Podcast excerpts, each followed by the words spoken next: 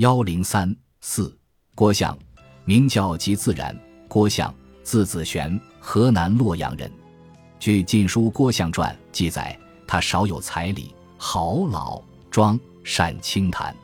他讲起话来滔滔不绝，如悬河泻水，注而不竭。在当时人的眼里，他有如第二个王弼。他的主要学术著作是《庄子注》，收在清郭庆翻编的《庄子集释》之中。由于郭象是魏晋时期最后一位最有代表性的玄学家，他必须同其他玄学家进行理论对话，因此他有比较强的问题意识。如何捕捉到他的问题意识，无疑是把握郭象玄学思想体系的关键之所在。话题一：如何回应有无之辩？同王弼和裴一样，郭象也以世界总体为哲学思考的对象。也试图以哲学本体论观念把握世界总体，解释宇宙和人生。他的本体论思考是从回应有无之辩切入的，但既有别于贵无论，也有别于重有论。他不认同王弼的贵无论，也不认同裴的重有论，认为这两种本体论学说在理论上都存在着困难。裴一指出，贵无论遇到的问题是不能回答无何以可能产生出有。对于裴的分析，郭象表示认同。他说：“无既无以，则不能生有；有之未生，又不能为生。”不过，在他看来，重有论同样遇到不可解决的难题：有何以能化为无呢？非为无不得化而为有也，有亦不得化而为无矣。是以有之为物，虽千变万化，而不得已为无也。不得已为无。故自古无未有之时而长存。通过对贵无论和重有论加以检讨，郭象得到的启发是：无论是贵无论还是重有论，都是从静态的视角寻求本体。这种静态的本体观念不能对千变万化的宇宙做出合理的解释，因此必须放弃静态的视角，另辟蹊径，从动态的视角寻找本体。以动态的本体论观念把握动态的宇宙总体，从动态的视角看，宇宙的本体既不是一个无字，也不是一个有字，而应当是一个化字。王弼和裴都是把宇宙万物当做一个整体来做哲学思考，只不过他们找出来的本体不一样。可是，不管是无还是有，都是非常抽象的，脱离了宇宙万物的具体发展过程。郭象突破了他们的思路。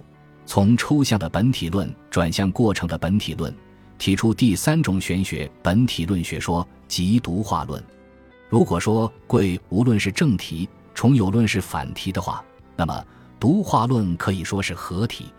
郭象认为，化就是宇宙万物终极本体，他把化同独联系在一起，形成独化这一有特色的玄学本体论观念。在郭象哲学中，独有唯一的意思。表明本体之化具有终极的至上的性质，是解释宇宙万物的唯一的本体论依据，在逻辑上不能再追溯了。独化作为本体论观念，具有不可言说的性质。郭象称之为玄冥之境。玄冥是庄子使用的术语，有混沌不分、难以言表的意思。郭象借用这个术语来描述本体自身。他说：“玄冥者，所以冥而非无也。”物自物耳，故名也。本体有别于任何具体存在物，仿佛是无，但并不是非存在意义上的无。本体是任何具体存在物称其为物的终极原因，仿佛是有，但不是具体存在意义上的有。既不能把化归结为无，也不能把化归结为有。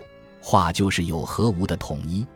王弼的贵无论和裴的重有论，都是一种从正面讲本体论的讲法。告诉人们本体是无亦或是有。郭象找到了一种从反面讲本体论的讲法，并不告诉人们本体是什么，而是指向无法言说的玄冥之境。郭象从到家到不可说的说法受到启发，认为不可能从正面表述本体的意涵，只能从反面表现本体的存在。冯友兰很欣赏郭象这种关于本体的负的讲法。认为这种讲法同正的讲法可以互为补充，用负的方法讲本体论，尽管没告诉人们本体是什么，但已对本体做出了肯定的论断。冯友兰形象地把这种赋的讲法，比喻为国画中轰云托月的技法。画家不直接画月亮，而是画云彩，留下的圆形空白就是月亮。在郭象哲学中，独既是对于本体的描述，也是对个体事物的描述。从后一种意思说，独意味着单独，意味着任何个体事物都是大化流行总过程中的一个小过程。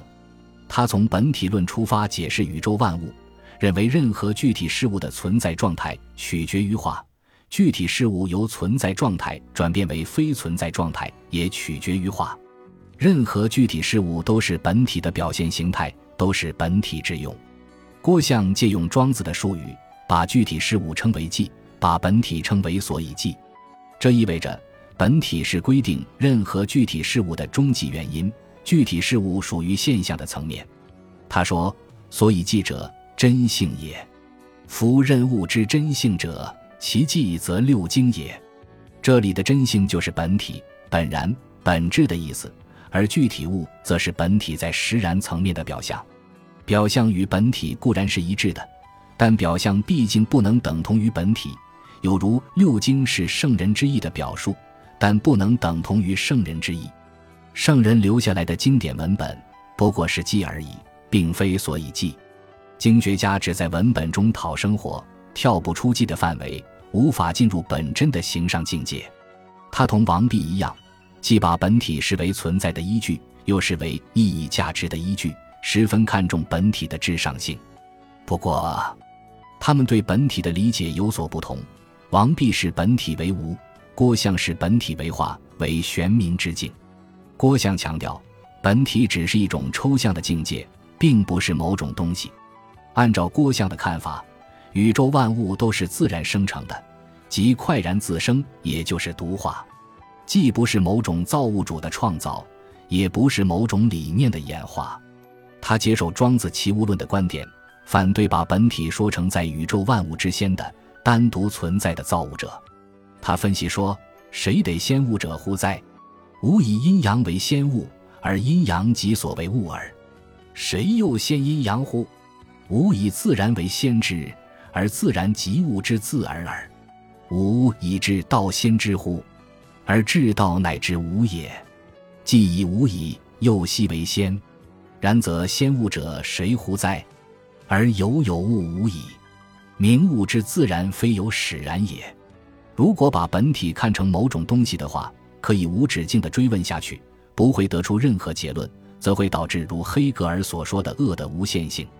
基于这种分析。他得出的结论是：具体事物并不是本体的创造物，本体也不是造物者。每种事物都处在独立的变化过程之中。凡得之者，外部自于道，内不由于己，决然自得而独化也。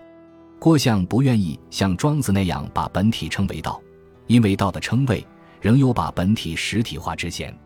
每种事物自耳、自得、自生，并不意味着自己规定自己。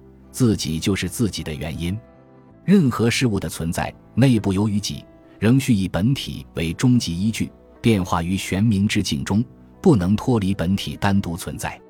举个例子说，人之生也，形虽七尺而五常必具，故区区之身乃取天地以奉之。故天地万物凡所有者，不可一日而相无也。具体事物是个体，而本体则是总体。个体不能脱离总体，必须以总体为前提，存在于同他物的普遍联系之中。郭象不再像王弼那样把本体视为母，把具体事物视为子，特别强调具体事物与本体的关系的统一性。具体事物离不开本体，本体也离不开具体事物，本体与具体事物同在。由此可见，他的独化本体论也是一种整体主义的哲学抽象。基于整体主义的本体论立场。郭象认为，事物发生变化的原因只能通过本体得到解释，不能从各个事物之间的关系得到解释，反对裴以有既有的说法。他指出，各种事物之间并不存在因果联系，不能把彼物看成此物的原因。在平常人的眼里，形体是影子的原因，影子是魍魉的原因。郭象不同意这种常识的看法。他指出，如果只在事物之间找原因，势必导致以某种造物者为源头的错误观念。他不承认有这样一个造物者，故而认为形体、影子、魍两都是独立的存在，强调三者之间并不构成因果联系，强调玄冥之境才是三者共同的原因。同样道理，唇亡不是齿寒的原因，二者乃是没有因果联系的两码事。